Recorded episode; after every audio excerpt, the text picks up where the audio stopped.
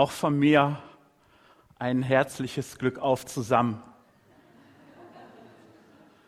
An diesem herrlichen Sonnentag, an diesem ersten Sonnentag nach dem Derby-Sieg. Ja, vorab möchte ich euch schon einmal mitteilen, worum es hier in den nächsten Stunden gehen wird. Ähm, es wird gleich eine, eine Bildbetrachtung geben und dann geht es später um die Fragen, wie ihr zum Glauben gekommen seid und wie Gott euch in letzter Zeit begegnet ist. Und vielleicht mögen einige davon auch kurz berichten und erzählen. Das also schon mal ein kurzer Ausblick, damit man schon mal so ein bisschen überlegen kann. Okay, starten möchte ich mit zwei Begebenheiten, die sich wirklich so ereignet haben. In einem Wuppertaler Polizeibericht stand, dass mal ein Bankräuber einen Zettel mit der Aufschrift, das ist ein Überfall, der Angestellten ganz lässig über den Bankschalter geschoben hat. Das Dumme daran war, dass der Bankräuber diese Botschaft auf seinen eigenen Briefbogen geschrieben hatte, mit seinem Namen, seiner Adresse und seiner Telefonnummer. Und dann gab es da noch die zwei Strategen Matthew und Joey, die 2009 versuchten, eine Wohnung in Carroll, Iowa auszuräumen. Aber sie haben nach kurzer Zeit mitbekommen, dass sie beobachtet wurden und ja, sind dann abgehauen. Kurz darauf griffen Polizisten die zwei jungen Männer auf, weil sie der Zeugenbeschreibung so perfekt entsprachen. Zwei Männer mit geschwärzten Gesichtern. Und Matthew und Joey hatten ihre Gesichter zur Tarnung vor dem Einbruch schwarz angemalt, aber nicht darauf geachtet, dass die Marker nicht abwaschbar waren. Ja, zwei Berichte von einigen Kriminellen. Michelangelo de Caravaggio, der war auch ein Krimineller, der ständig auf der Flucht vor der Justiz war und auch als Künstler nur seinen eigenen Regeln folgte. Gelebt hat er von 1571 bis 1610 und es sind zwei Morde, die ihm zur Last gelegt werden und wurden. Das eine Opfer war sein Kumpan Ranuccio Tomassoni, den er in einer Rangelei um Spielschulden im Mai 1606 auf einem Marktplatz erstach. Caravaggio floh vor der Todesstrafe aus Rom und sehr nah stand ihm auch das zweite Opfer, das er auf dem Gewissen haben soll. Es war die klassische Malerei. Also die Künstlerkollegen die waren sich damals alle einig, dass er wirklich auf die Welt gekommen sei, um die Malerei zu zerstören. Er macht Kunst ohne Kunst. Und doch mussten sie die geschickt inszenierte Naturtreue seiner Werke anerkennen. Nun ist der Caravaggio keineswegs durch dummen Zufall als Gesetzesbrecher in die Kunst- und Kriminalgeschichte eingegangen. Auf beide Karrieren hatte es der Junge aus dem Norden angelegt, der einst ganz abgerissen und ohne familiären Rückhalt nach Rom kam. Er begann mit Bildern von kränkelnden Bachusknaben und von betrügerischen Wahrsagerinnen. Und bald schon experimentierte er mit starken Hell-Dunkel-Kontrasten. Das fand ein Kardinal so klasse, dass er ihn als Künstler bei sich aufnahm und ihm zu privaten und kirchlichen Aufträgen verhalf. Aber dieser steile Aufstieg stieg Caravaggio wahrscheinlich so ein bisschen in den Kopf. Es gibt Berichte von Wachen, die er mit einem Schwert verletzte. Es gibt Berichte, dass er randalierte, dass er regelmäßig Polizisten beleidigte und so weiter und so fort. Immer wieder wurde er festgenommen, musste freigekauft werden wenn er nicht selbst schon vorher ausgebüxt war. Also Sex, Drugs and Rock'n'Roll, das waren keine Erfindung der Rolling Stones. Ein Foto eines seiner Bilder habe ich euch heute mal mitgebracht. Das ist sein Bild von Thomas. Und ich möchte euch einladen, es einfach mal eine kurze Zeit, einen kurzen Moment auf euch wirken zu lassen.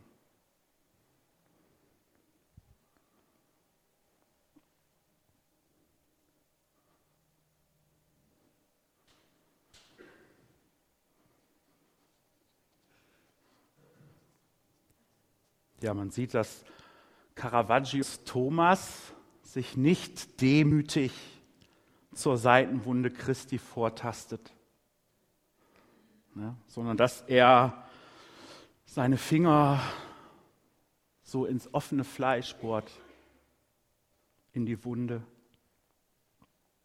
Und Christus erscheint als jungenhafte, ja, verletzliche Gestalt da ist kein Heiligenschein, der ihn erleuchtet, sondern nur warmes Licht ohne sichtbare Quelle. Wo die damaligen Künstler immer häufiger gekünstelte Figuren in immer opulenteren Räumen entwarfen, da soll Caravaggio darauf verzichtet haben und in erdigen Farben gemalt haben und den Menschen samt ihren Körper in den Vordergrund gestellt haben. Caravaggio, habe ich gerade gesagt, ne, hat, hat jemand auf dem Marktplatz niedergestochen. Er wurde übrigens aber dann auch von der Todesstrafe freigesprochen. Die Nachricht erreichte ihn allerdings einige Tage zu spät. Er war auf einer ja, Irrreise, kann man sagen, nach Norden, dann als besitzloser Flüchtling an hohem Fieber gestorben. Caravaggios Thomas der dargestellten Szene auf dem Bild ging voraus, dass Jesus gefangen genommen wurde, gekreuzigt wurde, begraben wurde. Dem ging voraus, dass Maria dann das leere Grab entdeckt hat. Und Jesus war Maria als erster erschienen.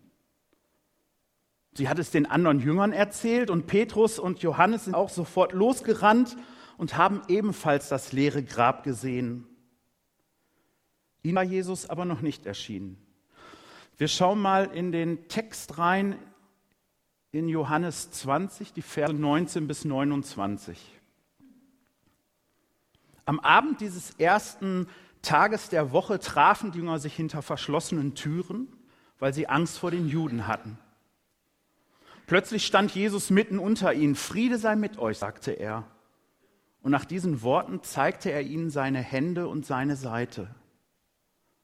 Freude erfüllte die Jünger, als sie ihren Herrn sahen. Wieder sprach er zu ihnen und sagte, Friede sei mit euch. Wie der Vater mich gesandt hat, so sende ich euch. Dann hauchte er sie an und sprach, empfangt den Heiligen Geist. Wem ihr die Sünden vergebt, dem sind sie vergeben. Wem ihr sie nicht vergebt, dem sind sie nicht vergeben. Einer der Jünger, Thomas, der auch Zwilling genannt wurde, war nicht dabei gewesen, als Jesus kam. Sie erzählten ihn, ihm, äh, wir haben den Herrn gesehen, doch er erwiderte, das glaube ich nicht. Es sei denn, ich sehe die Wunden von den Nägeln in seinen Händen, berühre sie mit meinen Fingern und lege meine Hand in die Wunde an seiner Seite. Acht Tage später waren die Jünger wieder beisammen. Und diesmal war auch, war auch Thomas bei ihnen. Die Türen waren verschlossen, doch plötzlich stand Jesus genau wie zuvor in ihrer Mitte und sprach, Friede sei mit euch. Dann sagte er zu Thomas, lege deine Finger auf diese Stelle hier und sieh dir meine Hände an. Leg deine Hand in die Wunde an meiner Seite. Sei nicht mehr ungläubig, sondern glaube. Mein Herr und mein Gott, rief Thomas aus. Da sagte Jesus zu ihm, du glaubst, weil du mich gesehen hast. Gesegnet sind die, die mich nicht sehen und dennoch glauben. Thomas gehört zu dem engeren Kreis der Jüngeren und Jünger. Er war nicht anwesend, als Jesus den Jüngern erschien und er sie in die Nachfolge gesandt hat. Sie erzählten, wir haben den Herrn gesehen. Ich kann mir gut vorstellen, dass Thomas sich ausgeschlossen gefühlt hat. Habt ihr das schon mal erlebt? Dass ihr zum Beispiel wegen einer äh, Krankheit nicht an einem Ereignis teilnehmen konntet und dann hinterher haben eure Freunde ausführlich darüber berichtet, wie toll das war und ihr konntet nicht mitsprechen? Oder mir fiel ein, im, im letzten Jahr, als, als mein Verein aus einem 0-4 noch ein 4-4 gemacht hat und ich nicht im Stadion sein konnte. Und meine Freunde erzählten, ja, also beim 1 zu 4 habe ich noch dieses und jenes gedacht und dann haben wir das noch gesehen und so weiter.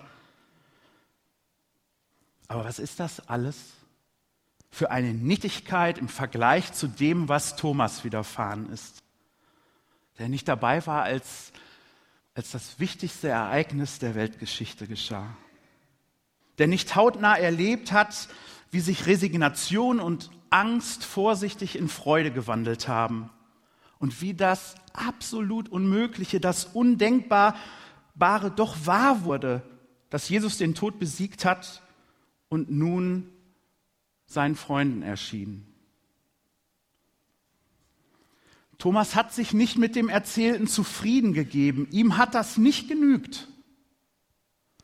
Er wollte die Erfahrungen, die die anderen gemacht haben, selbst machen. Er wollte Jesus selbst begegnen. Aber Thomas wollte auch die Bedingungen für die Erfahrung, für die Begegnung mit Jesus aufstellen. Also wenn ich nicht die Wunden sehe, sie nicht berühre, dann glaube ich nicht. In dieser Thomas-Begegnung geht es also darum, wie man zum Glauben kommt. In Römer 10, Vers 14 heißt es, der Glaube kommt allein aus dem Hören der Botschaft. Die Botschaft aber gibt uns Christus. Der Glaube kommt allein aus dem Hören der Botschaft. Die Botschaft aber gibt uns Christus. Ich denke, dass es hier weniger um das akustische Hören geht, sondern vielmehr um eine hörende Haltung. Darum, sich Zeit zu nehmen, sich Gott zuzuwenden, sich ihm zu öffnen, überhaupt Interesse an ihm zu haben. Bei allen Fragen, bei allen Vorbehalten und auch bei allen Zweifeln. Aber das ist der Boden, auf dem Glauben wachsen kann mit einer hörenden Haltung unterwegs zu sein. Ich würde mich freuen, wenn vielleicht der ein oder die andere von euch äh, mitteilen kann und mitteilen möchte, wie ihr denn überhaupt zum Glauben gekommen seid. Ist da jemand, der, der Mut hat, kurz davon zu berichten? Dann herzliche Einladung, hier nach vorne zu kommen. Traut sich jemand?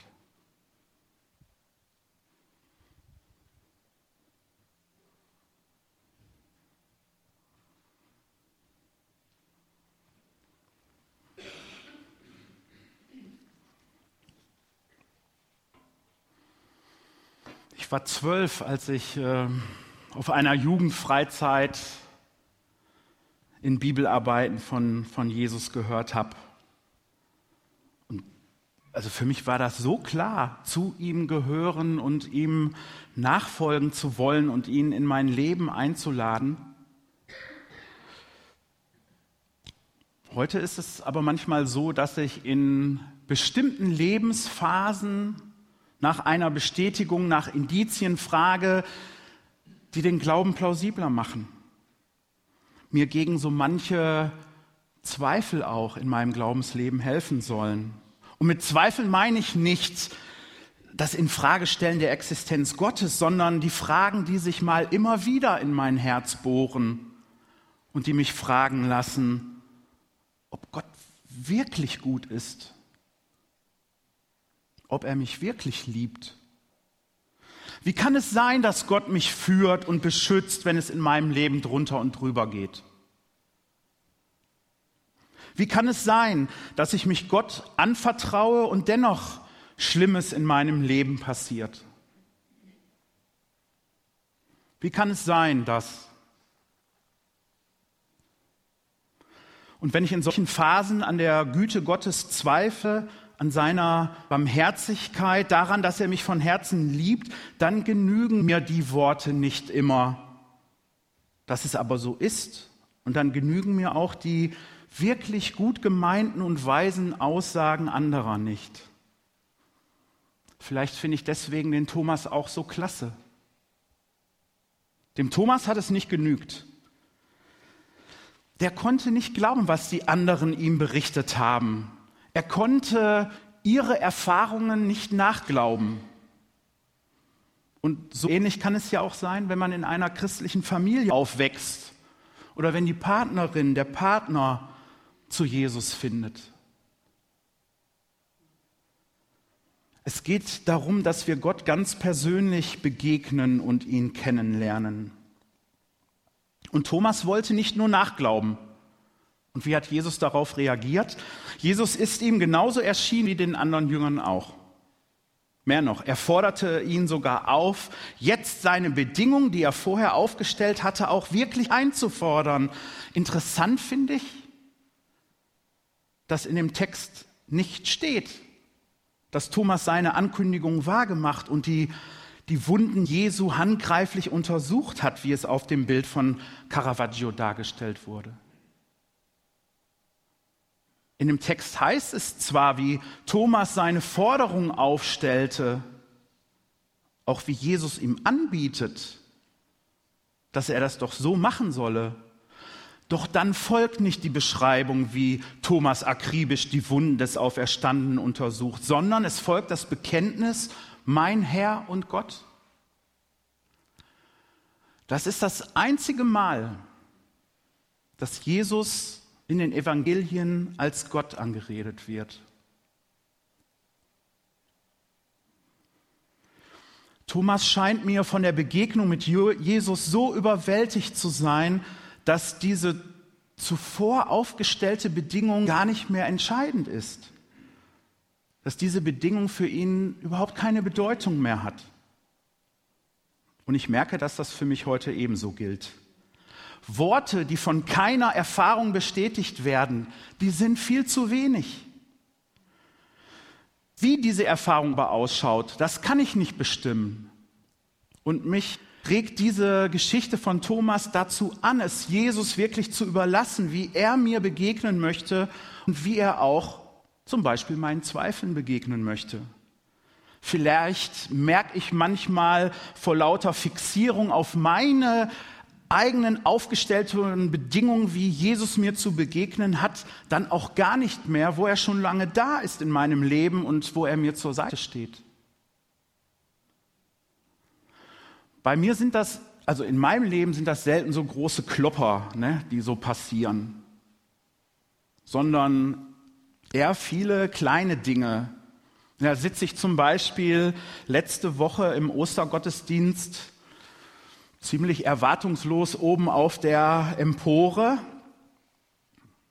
Und dann werde ich doch ermutigt und durfte mich wirklich so sehr über die, über die Chorlieder freuen.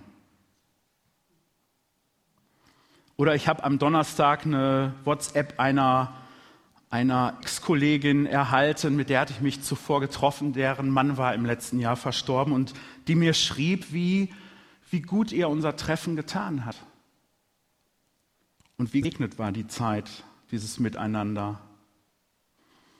Vielleicht habt ihr Kleines erlebt, vielleicht habt ihr Großes erlebt. Nochmal die Frage auch an unsere kleine Runde hier. Ähm, wie ist Gott euch in letzter Zeit begegnet? Hat jemand den Mut darüber kurz zu sprechen und das mitzuteilen?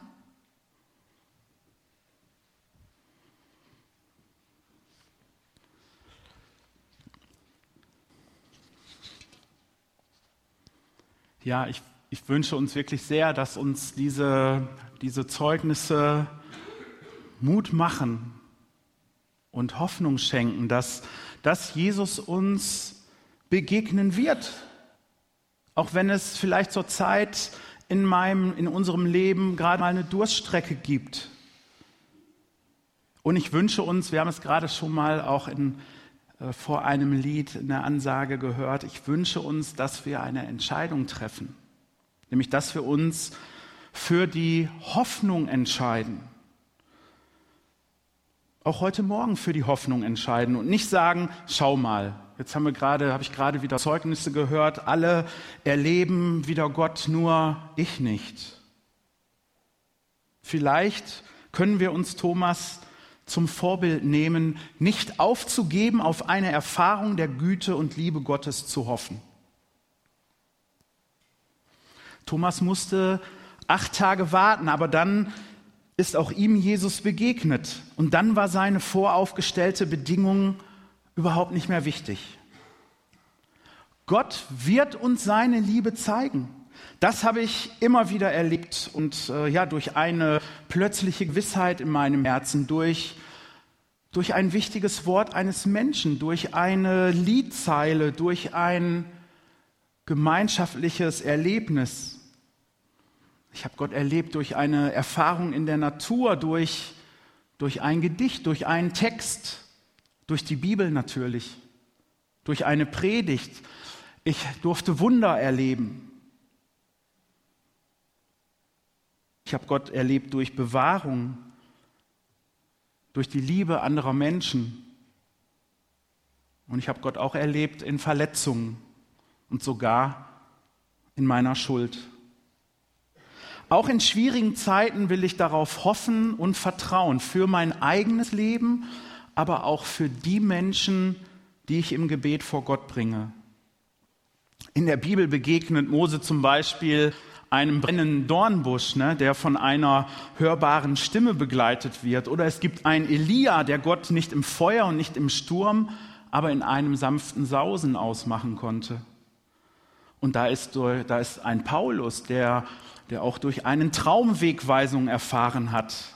Also Menschen erleben Wunder, führen Gespräche, lesen Texte, besuchen Gottesdienste. Die Palette, wie Gott Menschen begegnet, die ist gleichermaßen individuell wie reichhaltig. Und irgendwie lässt sich so ein Schema kaum ausmachen. Ich will nur meinen möglichen Teil dazu beitragen und mit einer hörenden Haltung, mit ein wenig Zeit, mit ein wenig Offenheit, mit Zuwendung zu dieser Begegnung mit Jesus, zu der Berührung durch Jesus bereit sein. Und dann dann wird geschehen, was Jesus verheißen hat.